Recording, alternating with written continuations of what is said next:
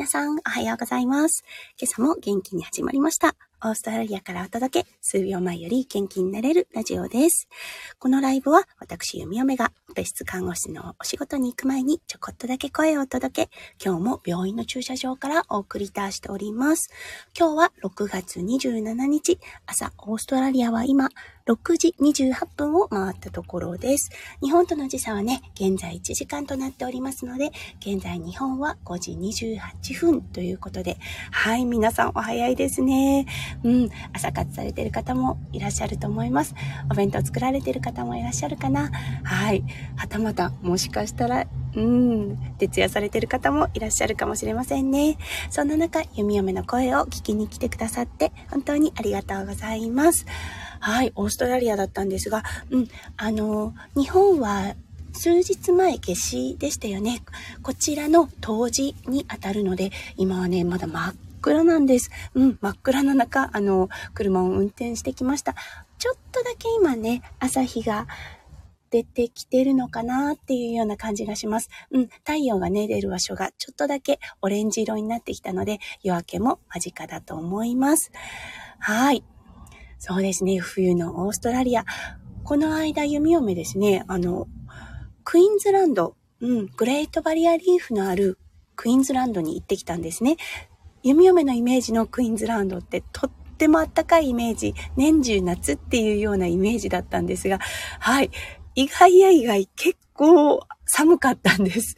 うん。あの、そのまんまのイメージで準備をしてしまったので、あんまり長袖持っていかなかったんですよね。そう、そしたらね、結構寒くって、うん、あの、なん、なん、も、唯一持っていったカーディガンをね、何日も、何日も、3日間着回してしまうというような状態に陥ってしまいました。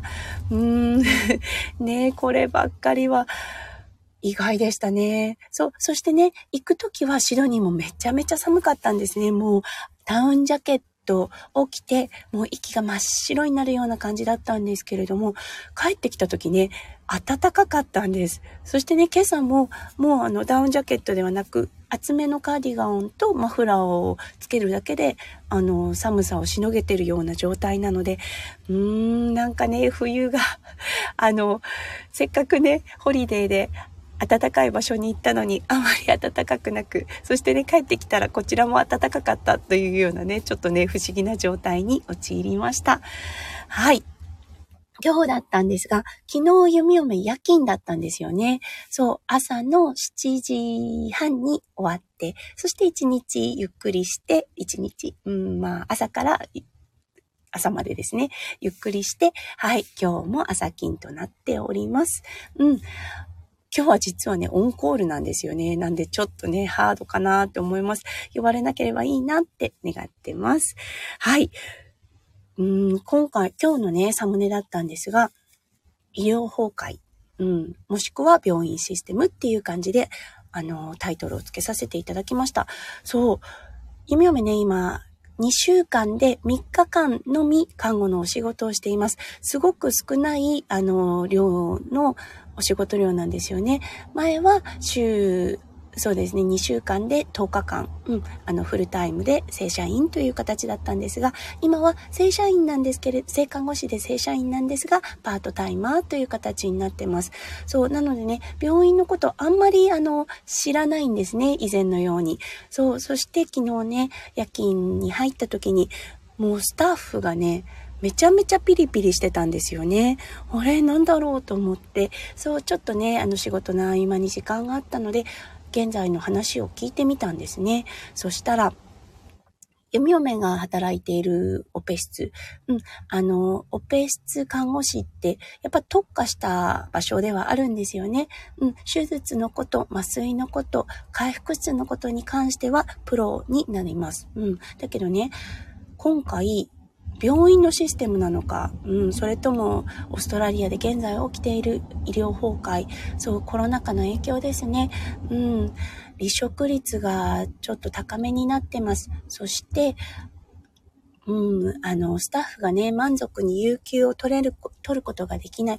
そう、あの、やっとね、オーストラリアボーダーが開いてきたので、長くね、あの、休めていなかったスタッフたちが休暇を取りたいというようなね、リクエストをしているのですが、それがね、今、取れていない状態なんですね。うん。そう、それでね、ストレスが溜まっている。そして、病院のベッそう、そ、それが起こるとね、次に何が起こるかっていうと、病欠が起きますね。オーストラリアでは、ストレスリーブ、うん、ストレスを抱えた時に、ストレスリーブっていうのも、あの、法律、法律で認められているというか、あの、ちゃんと認められて権利の一つとなっています。そう、なので病、病欠率もとても高い状態なんですね。そうなってくると、病院自体が、あの機能しないというような状態でね、もうすごくね、フル、負のループに陥ってるんですね。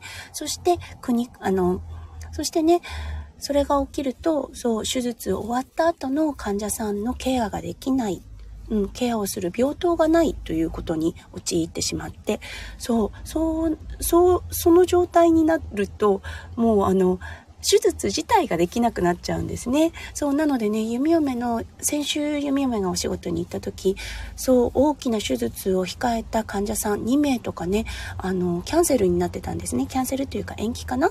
うん、なんかね、もう本当に、ちょっとね、あの状態が悪いことになってたんですね。そう、そしてそれ、弓嫁の、あの、オペ室のみではなくって、もうオペ室全体で手術の延期っていうのが起きていました。うん。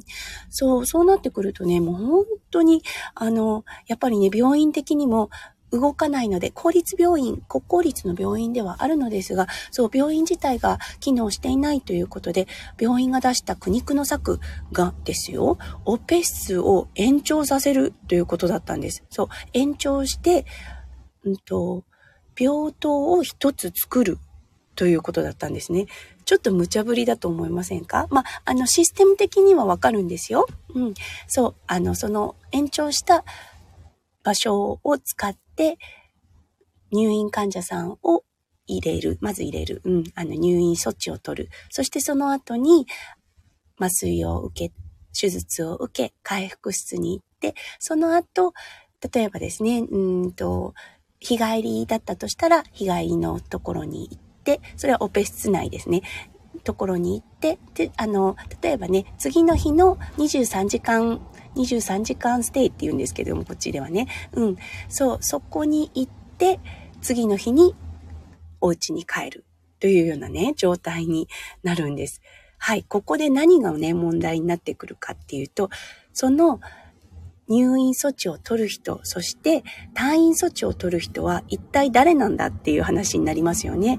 そう。これがね、もし普通通りに、あの、例えばね、病棟の、もう本当にプロですね、その、その道のね。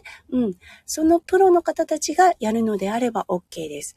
だけど、今回の病院の措置は、それをこのオペ室の看護師で賄うということだったんですね。うーん。無茶ぶりですよね。そう。もちろんね、その23時間ステイの中に、あの、つ、と、投薬等も含まれます。はい。あの、弓嫁たちの使っているお薬というのはね、とても特化したものになるんですね。やっぱりあの、術後の麻薬投与であったりとか、術後の、うんと、抗生物質の点滴投与これに関しては、弓嫁たち全く問題ないんですが、例えば糖尿の方の、えっ、ー、と、投薬ですよね。うん。もしくはパーキンソンとかね、常に必要な薬が必要な方のケアという形になってくると、その特別な薬の知識が予備知識が必要になってきます。うん。これね、前もあの、ライブでお話ししたことがあるのですが、オーストラリア、投薬っていうのは看護師の責任となります。そう、あの、なんて言うんでしたっけ？オーダー、うんと、それ、お薬を指示するのはお医者様のお医者様の責任となります。ただ、その量がしっかりと患者さんに合ったものなのか、どういうものなのか、お薬同士の喧嘩がないか、うん、お薬同士に、あの、そう、常作用というものがないか、近畿なものではないかっていうのを確認して投薬するのが看護師なんですね。もちろんそこにはね、薬剤師さんのあの手伝いとかもあるのですが、そう、やっぱりね、あの、責任が伴うものです。うん。あの、書かれているから投薬したらいいやではいけない世界なんですね。そう、そうなってくると、尻込みしますよね。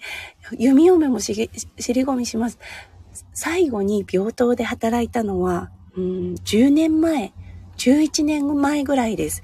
うん、弓嫁中堅ぐらいの今看護師、オペ室看護師です。その他にはね、もうあの、オペ室で20年ぐらい働いている、そして全く患者さんにあの、タッチしないような、はい、あの、麻酔、麻酔ではなくて機械助手だったりとか、あの、執刀医の女子さんですね、とかの方たちもいらっしゃるんですね。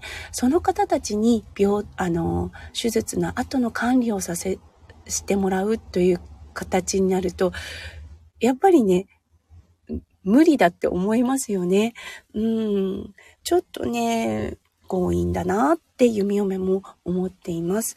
そう。そしてね、唯一、あの、近い場所というと、やっぱり回復室。回復室には投薬も少しは含まれています。そう、だから回復室のナースたちに、その、矢先というのかな？その、矛先が向くんですが、そう。でもね、やっぱり、回復室のナースも、あの、回復室に特化した方たちなので、そう、病棟が使っているコンピューターシステム等も、やっぱ分かってないですよね。そこに全く、あの、トレーニングもなしに、いきなりポーンと出されてしまったら、ちょっとねって感じになりますよね。そう、これはね、病院のシステムなのか、他の病院でも起こっているのか、弓嫁にはちょっとね、把握できない状態なんですけれども、うん、だなと 正直思ってしまいました。はい。ということでね、ちょっと病院の、あ、病院というかね、あの、今、病棟がね、ピリピリ、ピリピリしています。そう、あの、昨日お話をした夜勤特化して、夜勤に特化しているスタッフの人も、そろそろ他の病院に移ること考えようかって思っているっていう形で言っていました。この方もね、もう、弓嫁がスタートした時にはもういた方なので、10年以上勤務しているような方が、うん、離職を考え始めているということでね、ちょっとバタバタ、ちょっと良くないような状態に陥ってしまうんじゃないかなって、弓嫁は、うん、危惧しています。はい。日本のね、あの、医療はどうなんでしょうかアフターコロナまあ、あの、今現在もコロナもちろんあるんですが、このアフターコロナの医療崩壊っていうのも結構深刻なんじゃないかなって弓嫁は思っています。うん。ね本当に。ちょっと、うん。ねポジティブな感じじゃないかなって思っています。ただね、個人レベルでは、あの、患者さん、うん、ケアさせていただく患者さんのことを、あの、第一に考えてね、そう、そのね、手術の後のことはもちろんね、うん、心配はあると思うんですが、その手術前のケアっていうのももちろん必要になっています。なのでね、あのー、今日とかね、もし患者さんに不安を抱えているね、患者さんがいる場合は、弓嫁ね、全力でケアに当たらせていただきたいと思います。はい、ということで、うん、今日はね、ちょっとあの、今現在オーストラリアというか弓嫁の病院で起きている医療崩壊というか、システムフェラーっていうの、システムフェリアっていうのかな？うん、システム崩壊についてちょっとお話をさせていただきました。はい。新しい一週間のスタートですね。うん、皆さんどんな一週間迎える予定でしょうか？日本はね、暑そうですよね。はい。なので、あの、熱中症にくれぐれもお気をつけになって、うん、一週間元気に楽しく過ごしていきましょう。はい。ということで今日も最後にまで聞いてくださって本当にありがとうございました。皆さんの一週間がキラキラがいっぱいぱい詰まった素敵な素敵なものになりますよう、弓嫁心からお祈りいたしております。はい。それでは明日の配信でお会いしましょう。数秒前より元気になれる弓嫁ラジオ、弓嫁でした。じゃあね、バイバイ。皆さん、行ってきます。そして、行ってらっしゃい。